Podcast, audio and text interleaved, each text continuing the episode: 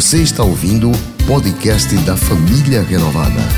Esta é uma das mensagens de nossas reuniões.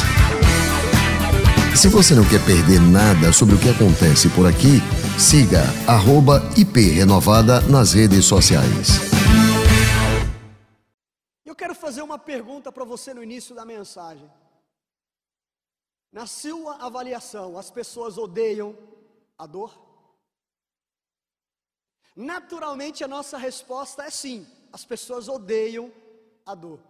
Mas eu acredito que se a gente for mais a fundo nessa pergunta ou na resposta dessa pergunta, a gente vai ver que na verdade as pessoas odeiam a dor sem um propósito, sem um motivo, sem uma razão.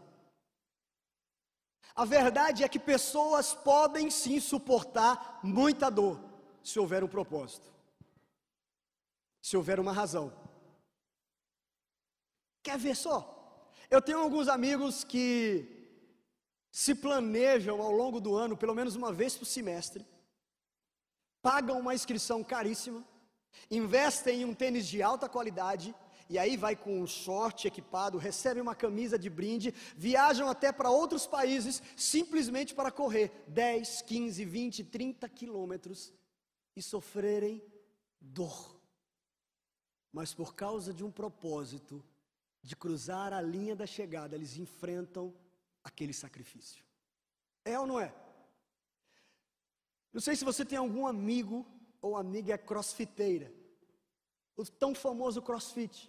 Só de passar perto, ouvir o grito daqueles caras, já me deixa em pânico. Se eu entrar e receber o suor e o grito daqueles caras, eu acho que eu desma... É, fico assim preocupado, só do peso que eles carregam. Tantas repetições, tantos pesos, mas por que estão aguentando aquela dor, fazendo aquele sacrifício? Porque a um propósito. Pergunta para qualquer mãe as dores do parto. Que sem anestesia ou sem anestesia, sem qualquer medicação para aliviar a dor.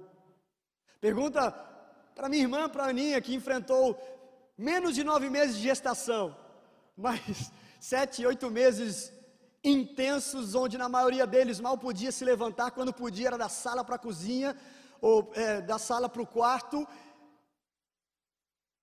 e as dores intermináveis dentro do seu corpo, toda a preocupação. Mas hoje, toda a dor é como se fosse anestesiada ou guardada pela alegria de ver a filha Maria no, no colo.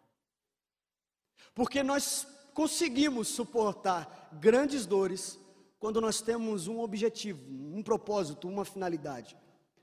E hoje, Deus colocou uma mensagem no meu coração para compartilhar com você. Acredite, há propósito na sua dor.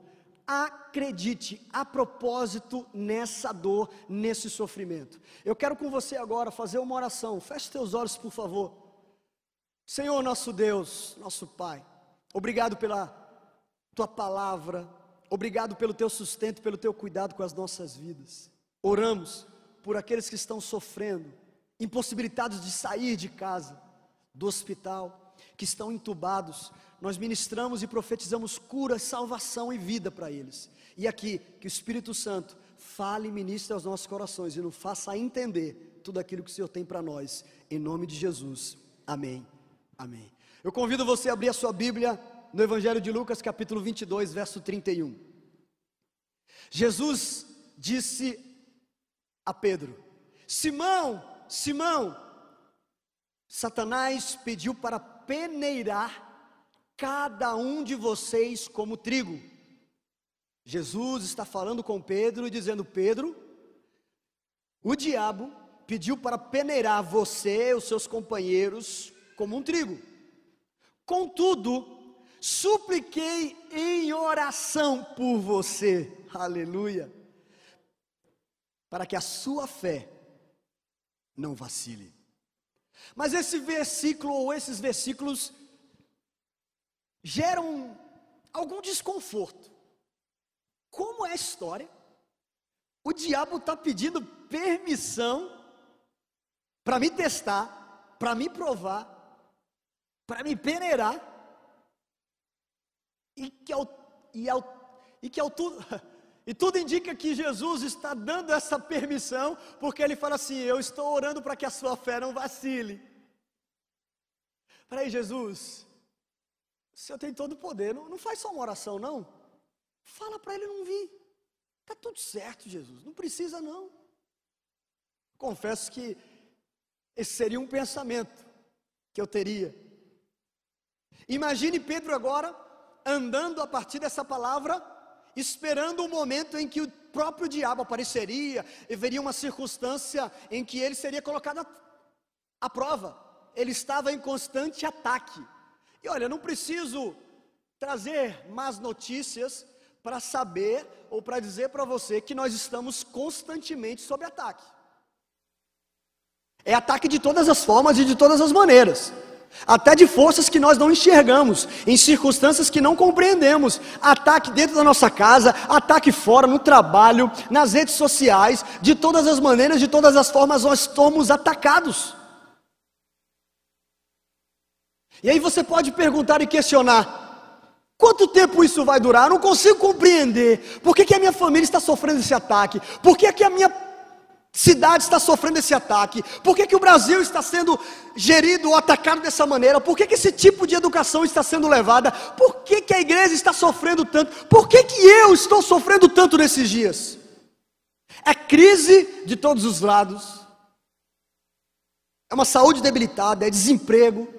Pastor, a minha esperança de casar, se era difícil, sem máscara, podendo ver o rosto, imagina agora, mascarado. Acredite, é um propósito. Talvez você olhe ao redor, olhe a história da sua vida e veja fracasso nos seus negócios. Fracasso no seu casamento. Ou até mesmo você já tenha fracassado. Fracasso na relação de pai, filho, filho e pai mãe, filho, filho e mãe. Fracasso como provedor, como protetor, como curador, como líder, como liderado. Fracasso como crente, como cristão. Fracasso mas eu gostaria de trazer algumas verdades e alertas e lembrar que sempre quando você se sentir ameaçado, sempre quando o diabo estiver atacando você, sempre quando a vida estiver testando você, provando você, lembre-se, às vezes a preparação de Deus vem em pacotes de dor. Às vezes a preparação de onde Deus quer me levar, de quem Deus quer me tornar, vem empacotado, vem com alguns pacotes ou vem em uma forma de dor. Em outras palavras, há um propósito na sua dor. Em algumas situações, antes de Deus fazer algo em ou por nós, Ele vai fazer algo em nós. Antes de Deus fazer algo por você, pela sua casa, pela sua família, Ele vai fazer algo dentro, em você. E Pedro é um grande exemplo disso. Apóstolo, seguidor, um grande líder. E ele enfrenta alguns momentos altos e baixos. E desses baixos foram altos. Deu para entender? Sim. Uns erros feios. Quando Jesus está falando sobre a sua morte, que ele iria enfrentar um processo de morte, mas que ao terceiro dia ele ressuscitaria, Pedro chama Jesus e repreende Jesus. Algumas traduções têm exatamente esse termo repreende Jesus, como se dizendo: Jesus, eu acho que isso não é bom para o senhor, não. E aí Jesus olha para Pedro em Mateus capítulo 16, verso 23 e diz assim: Afaste-se de mim, querido e amável Pedro. Foi assim que Jesus falou? Afaste-se de mim, Satanás. Na minha frente nunca me chamaram de diabo e satanás, mas eu não gostaria e não quero nunca ouvir essas palavras de alguém. Certamente Pedro ficou sem acreditar. Fica longe de mim, Satanás. Você é uma pedra de tropeço para mim.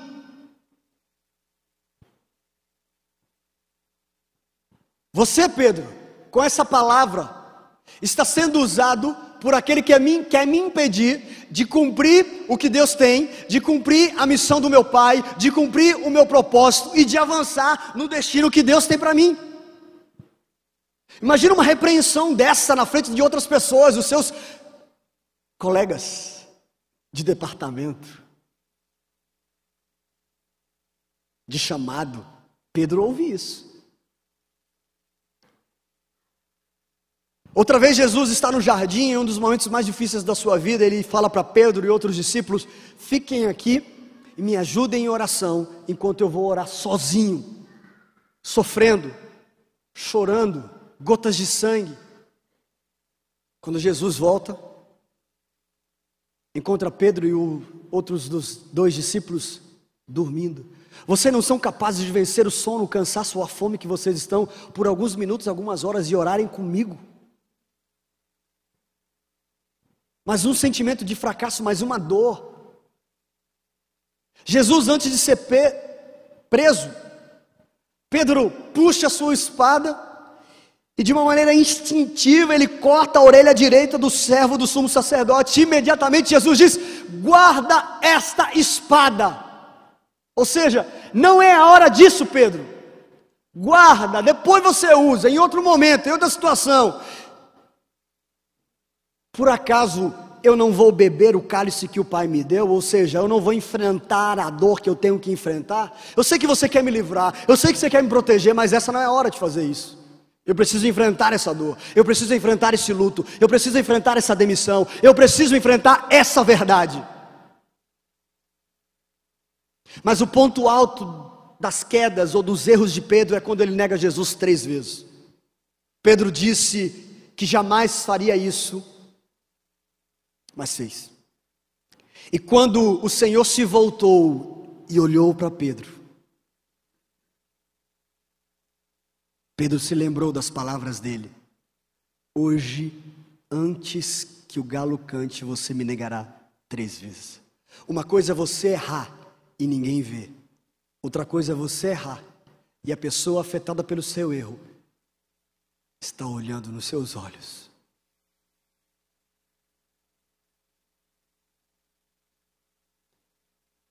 E o verso 62 diz: Pedro saiu dali, chorando amargamente. Dor. Pedro enfrentou dores. Dores que poderiam gerar um sentimento de fracasso, de validez, de incapacidade, de rancor, de raiva, de mágoa. Dor que pode gerar queda espiritual, distanciamento de Deus, do corpo de Cristo, dos irmãos. Sentimento de fracasso por estar em casa, não conseguindo produzir o que produzia antes. Eu posso estar mais perto da, do meu cônjuge, eu posso estar perto dos meus filhos e trabalhar hora que eu quiser, mas eu não consigo administrar. Eu me sinto fracassado com o meu trabalho home office. Eu me sinto fracassado como eu trabalho no sistema, estudo no sistema online. Eu me sinto fracassado porque, em vez de estar gerando o fruto do Espírito como amor, como alegria, como paz, como paciência, bondade, fé, autocontrole, eu estou gerando é raiva, inveja, ansiedade, frustração, medo, preocupação, impureza, bebedice, comida ou comida descontrolada, gerando cada vez mais dor, porque eu olho para o lado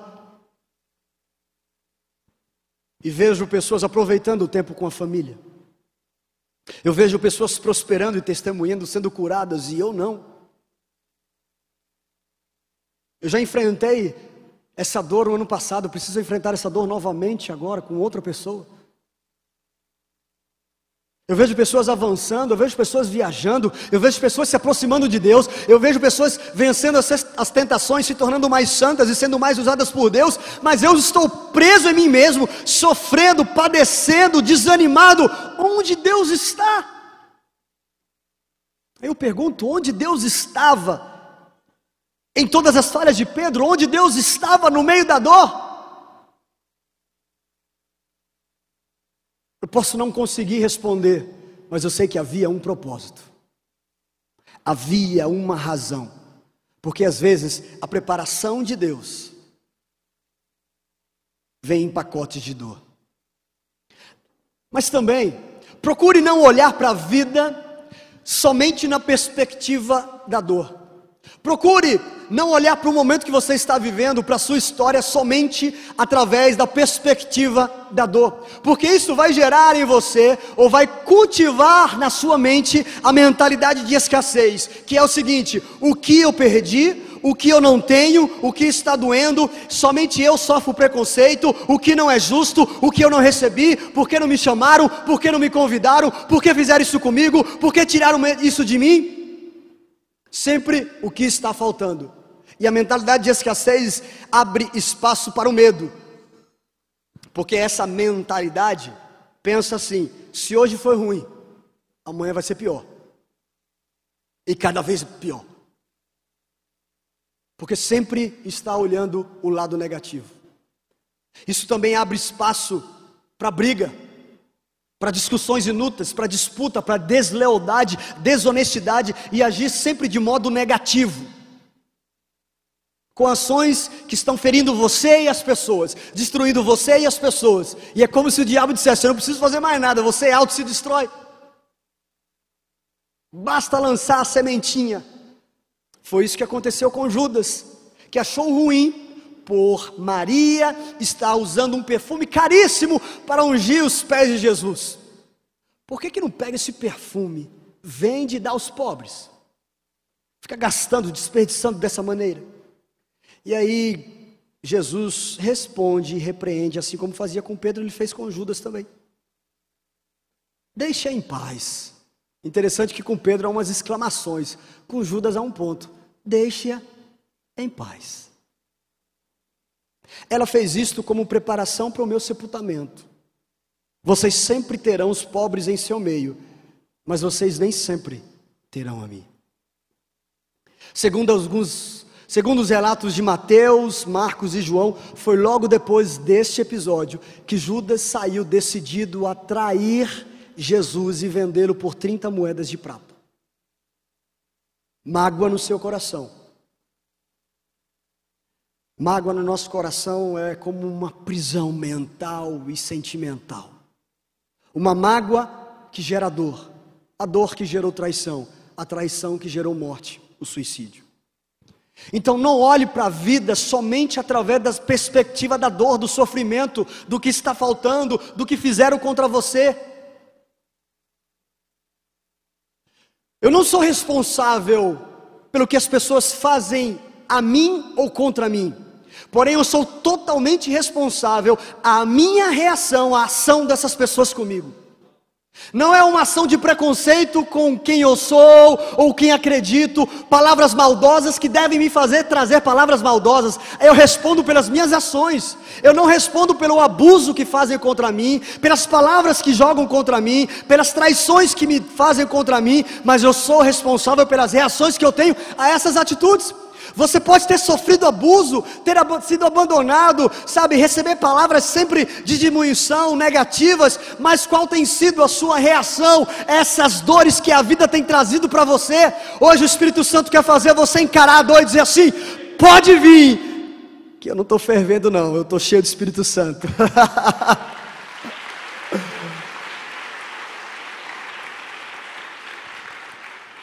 Mas terceiro, olhe para a sua dor a partir da perspectiva de um propósito.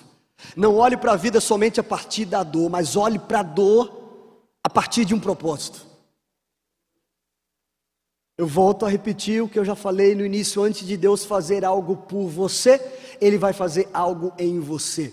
Um dos primeiros versículos que eu decorei e que eu procuro aplicar principalmente nas situações conflitantes, em que o não chega para mim, em que uma porta é fechada. Romanos 8, 28. Sabemos que todas as coisas cooperam para o bem daqueles que amam a Deus, daqueles que são chamados segundo o seu propósito. Todas as coisas, boas, ruins, promoção, demissão, acompanhado, desacompanhado, vida ou morte, todas as coisas. E aplica uma verdade, traz a aplicação desse texto da seguinte forma: Deus trabalha em todas as coisas para o meu bem, de acordo com o propósito de Deus, não de acordo com a minha dor. Deus trabalha sempre para o seu bem, de acordo com o propósito dele, não de acordo com a sua dor. Deus trabalha para o meu bem, não de acordo com a minha dor, mas de acordo com o propósito dele. Portanto, mude o olhar, mude a perspectiva. Eu gosto de filmes de superação. E um filme de superação clássico é o os do Rock Balboa, e ele diz assim: ninguém vai bater mais forte do que a vida. Não importa como você bate, e sim o quanto você aguenta apanhar e continuar lutando. O quanto pode suportar e seguir em frente. É assim que se ganha. Porque muitas vezes a força de um guerreiro não é mostrada ou demonstrada através do ataque, mas do quanto ele pode suportar. Meus filhos Benjamin e Rebeca gostam muito dessas bolinhas. E hoje, quando eu perdi a chance de tirar um cochilo, me veio à mente como essa bolinha poderia ser aplicado nesse momento. Elas têm a facilidade de pular, de sair do chão. Eu não preciso fazer força para elas pularem. Mas se essa bolinha tiver vontade e ela quiser cada vez mais subir, eu preciso aplicar mais força nela. E quanto mais força eu aplico, mais ela bate no chão, mais ela sofre com o impacto do chão. Muitas vezes nós queremos voar mais alto, ir mais longe, mas não estamos dispostos a enfrentar as dores que precisam nos preparar para o próximo estágio.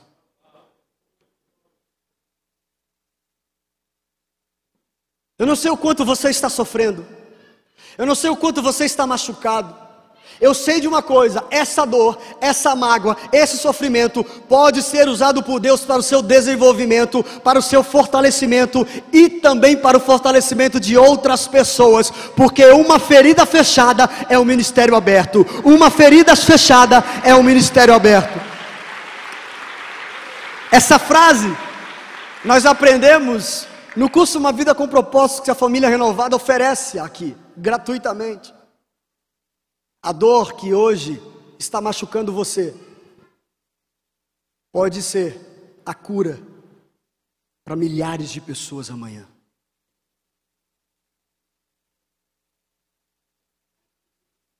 E quanto mais forte a dor, maior é o propósito.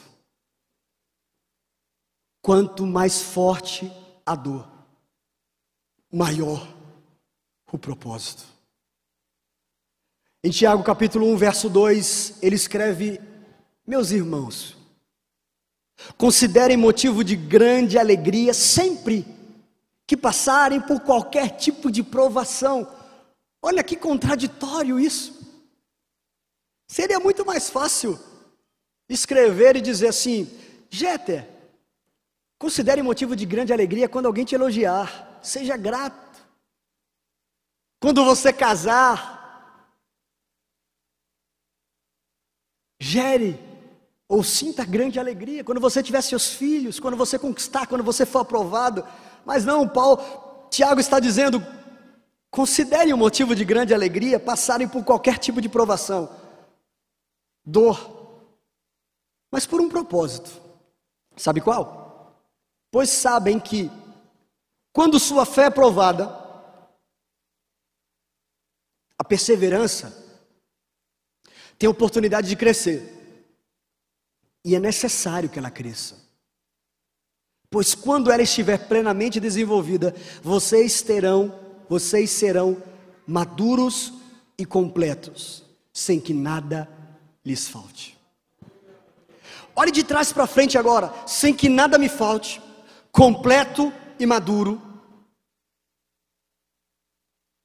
Quando a perseverança estiver completamente desenvolvida, quando a minha fé for provada, suportar qualquer tipo de provação, grande alegria. O apóstolo Paulo escreve em sua primeira carta aos Coríntios, capítulo 1, verso 3, aliás, segunda carta aos Coríntios, capítulo 1, verso 3. Louvado seja o Pai de nosso Senhor Jesus Cristo, um Pai misericordioso e Deus de todo encorajamento, de todo consolo. Ele nos encoraja em todas as aflições para que, com o encorajamento que recebemos de Deus, possamos encorajar outros quando eles passarem por aflições. Pois quanto mais sofrimento por Cristo suportamos, mais encorajamento será derramado sobre nós por meio de Cristo.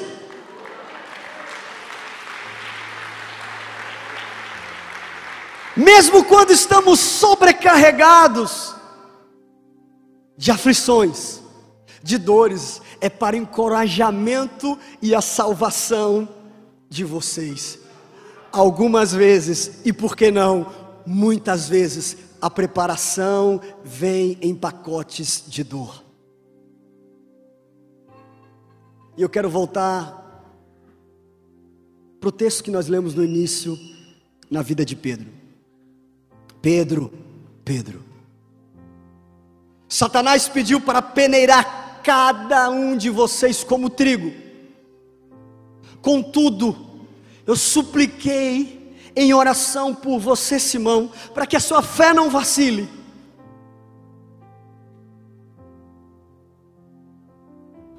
Olhe isso agora. Portanto, quando tiver se arrependido e voltado para mim, fortaleça seus irmãos final do verso 32 do capítulo 22 do Evangelho de Lucas, Jesus finaliza dizendo para Pedro: Quando você tiver se arrependido e voltado para mim, fortaleça os seus irmãos. Jesus estava orando por Pedro, para que a fé dele não vacilasse, enquanto o diabo estava procurando uma oportunidade para derrubar para impedir o avanço de Pedro, para fazer ele se distanciar do Pai, para fazer ele perder o foco, sair do propósito. Jesus sabia que Pedro iria fracassar. Jesus sabia que Pedro iria cair. Jesus sabia que Pedro iria chorar amargamente. Jesus sabia que Pedro ia sentir algo terrível dentro de si, o culpabilizando pelo que ele, pelo que ele fez. Jesus sabia que Pedro iria sentir dúvida. Jesus sabia que Pedro iria negá-lo. Mas assim como Jesus sabia dessas coisas, Jesus sabia que Pedro voltaria mais forte, voltaria fortalecido, voltaria preparado, que aquela dor prepararia Pedro para algo maior. Aí você pergunta: como você sabe, pastor? Preparado para o quê? Pedro, a sua dor vai produzir algo gigantesco, que vai ultrapassar a cidade que você vive, o estado, o país, vai alcançar as nações. Tem um propósito. Essa dor é uma preparação. A dor para Pedro foi a preparação para ele pregar no Pentecostes ou em Pentecostes. A dor que Pedro sentiu foi uma preparação para ele pregar no Pentecostes e dizer: arrependam-se dos seus pecados e dos seus erros e voltem-se para Jesus porque Ele sabe como perdoar, Ele sabe como dar um significado para a sua vida, Ele sabe como te aceitar, Ele sabe como amar, porque eu vivi isso, eu falhei, eu errei, eu fiz o que eu disse que não faria, eu me arrependi e hoje eu posso pregar e dizer: arrependam-se e voltem para Jesus. Há uma segunda chance para você, há um caminho para você, há um perdão para você. E naquele dia, mais de 3 mil pessoas se renderam a Jesus. É ou não é uma grande preparação? É ou não é um grande propósito?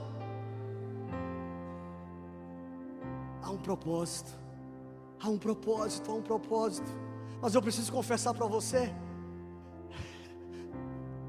Não é em toda situação que eu consigo ver isso, não.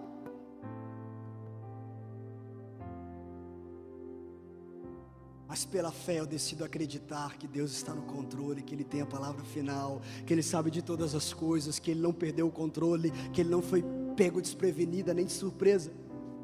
E eu me lembro, em meados de 2007,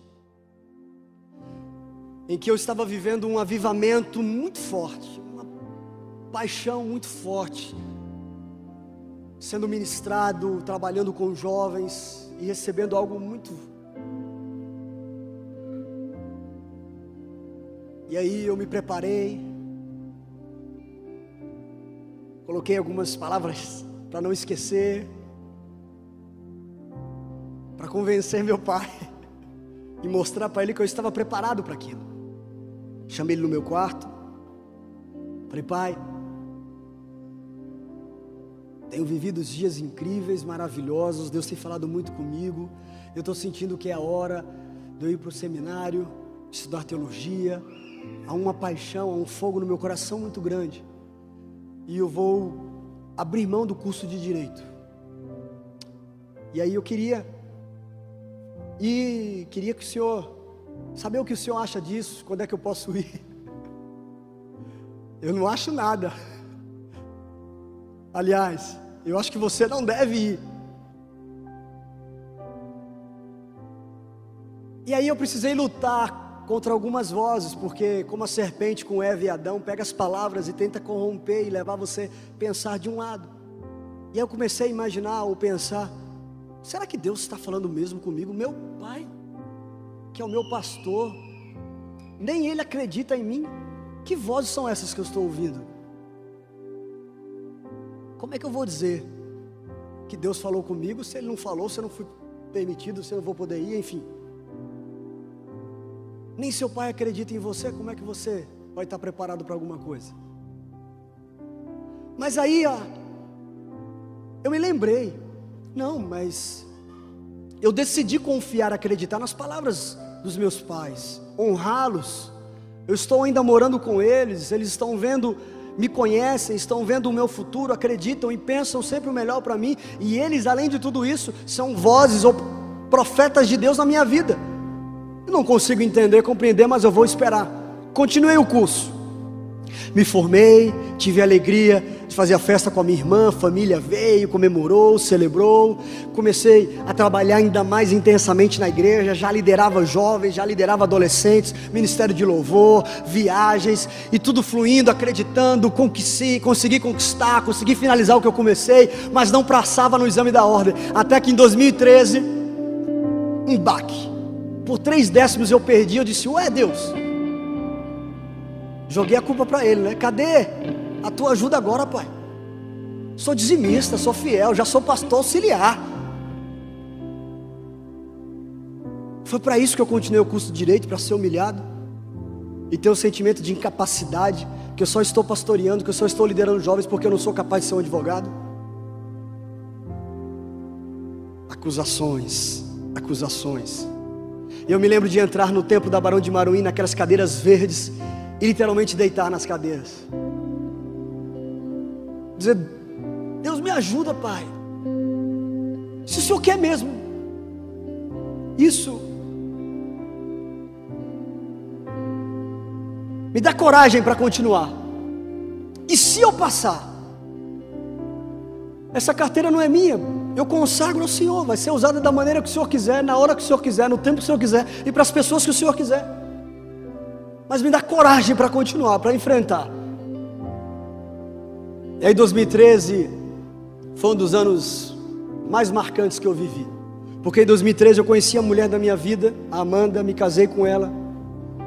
Em 2013 fui aprovado no exame da ordem e pude ser diplomado, receber todas as honras, né, todo aquele momento de diplomação, sozinho, exclusivo, porque eu tinha que viajar para outro país para poder estudar teologia, missões urbanas e ter três anos e meio de experiências incríveis que eu carrego, que eu experimentei, milagres, maravilhas. Aí eu olho para trás e vejo a fidelidade de Deus, e vejo todo esse tempo de preparação, de maturação, de capacitação, para o que eu estou vivendo hoje, para enfrentar 2020 quando as portas se fecham. Se 2020 a porta se fechou, 2021, 2022 que me aguarde, vai ser uma janela escancarada. 2024, 2026, 2028, eu não sei o que está impedindo você de avançar, mas Deus tem o um controle de todas as coisas. Ele tem algo preparado para você. Olha, eu não faço ideia do que você está enfrentando e eu não quero minimizar a sua dor, nem comparar com a minha. Eu não quero dizer que a sua dor é menor do que a minha ou maior do que a minha. A sua dor é a sua dor. Muito difícil, mas que você pode vencer. Esse medo, essa crise, esse esgotamento mental, físico, esgotamento espiritual, por tudo que você vivenciou, por tudo que você está vendo, por tudo que você está ouvindo. Ué, tudo que eu ouvi está em xeque. Deus realmente existe. O que, que é, ah, é pecado? Não é mais pecado, enfim. Você vive agora sem saber Quais são as respostas? Acredite, há um propósito no meio de toda essa situação. Você pode não entender o porquê, você pode não entender a razão, você pode não entender o motivo, mas você pode escolher crer e confiar em Deus. Crer e confiar em Deus. Porque Deus não desperdiça dor, Deus não desperdiça ferida. Deus não desperdiça sofrimento. Deus é especialista em transformar algo mal em bom, maldição em bênção, pecado em graça. Portanto, lembre-se: a preparação de Deus vem em pacotes de dor. Não olhe para a vida através da dor, olhe a dor através de uma perspectiva de um propósito.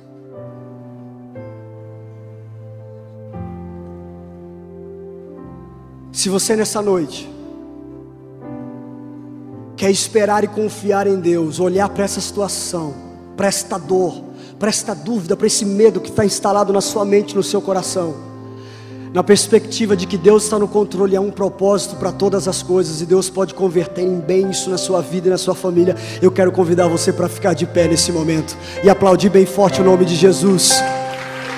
Aleluia.